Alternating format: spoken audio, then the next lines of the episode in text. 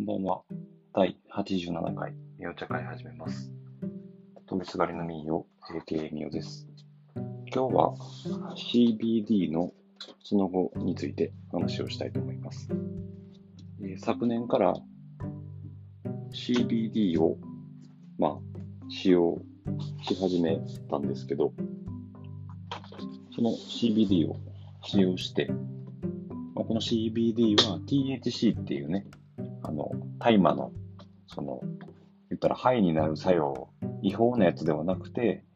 あの許可されている合法なものなので、まあ、それをね、堂々と吸えるタイプになるんですけど、僕は家でしか吸ってないんですけど、これをまあ寝る前とかに吸って、その、病気だったりとか、僕が持病があるんで、その持病に対して効くっていう、その効果をね、その、出したいというか、よく治療の一環というか、まあ、ちょっとでもよ良い方向に行けるようにっていうのもあるし、その体に大麻の関連のものを入れたいっていうのがあって、で、その大麻にね、関連のものっていうと、すごい言葉だけ聞くと、え、それ捕まるんちゃうんとか、あの違法なものじゃないのとか、そういうふうに思う方もいるかもしれないですけど、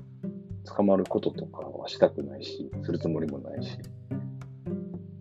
何か迷惑かけたりとかそういうことでもなくて、まあもちろん、なんだろうな、クリーンな状態というか、僕はお酒もタバコもしないので、そのね、こう、CBD を使って、まあどういうふうに QOL、生活の質が上がっていくのかなっていう、今自分の人体実験みたいなことをしてます。で、まあ、タイマーについて語ると、ちょっとね、こう、長くなってしまうので、タイマーについては語りたい。タイマー肯定派、僕はタイマー肯定派ではあるんですけど、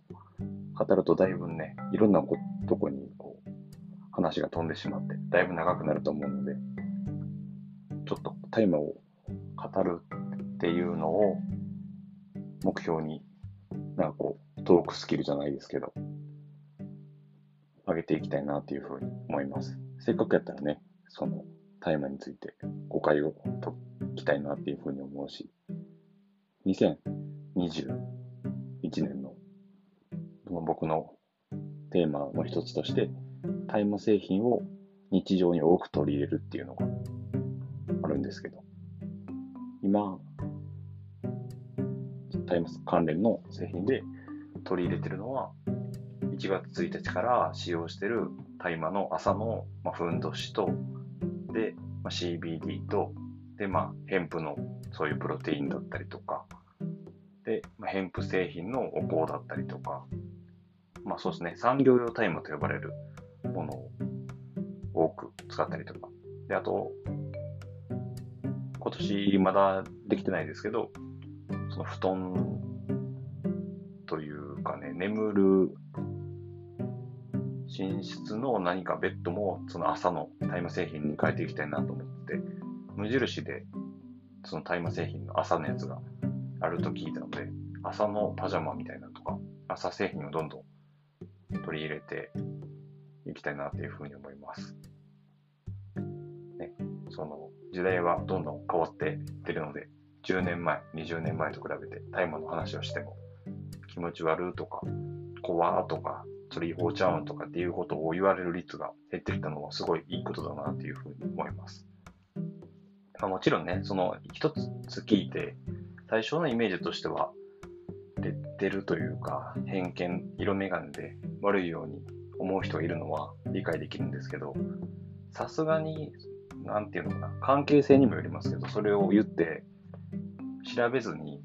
ネガティブなことだけ100言ってくる人っていうのも、もちろん大麻のことを、大麻とか大麻関連のことを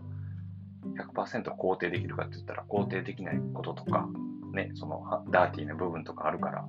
そういうことを肯定できないこともありますけど、ちょっとね、調べればちょっと検索して、まあ、本もたくさん売ってますし、本とか英語の文献だったりとか、Google 翻訳したりとか、YouTuber の方の対話の、その、ね、動画とかを見れば、あ、こういう考え方もあるんだとか、こういう可能性があるんだっていうことを考えると、そこまでダメ絶対にならないと思います。まあ、ちょっと熱くなってきたので、ここら辺で話を終わりますけれども、2021年 CBD 使用して、ちょっとね、クオリティを、QOL を上げていきたいなというふうに思います。ありがとうございました。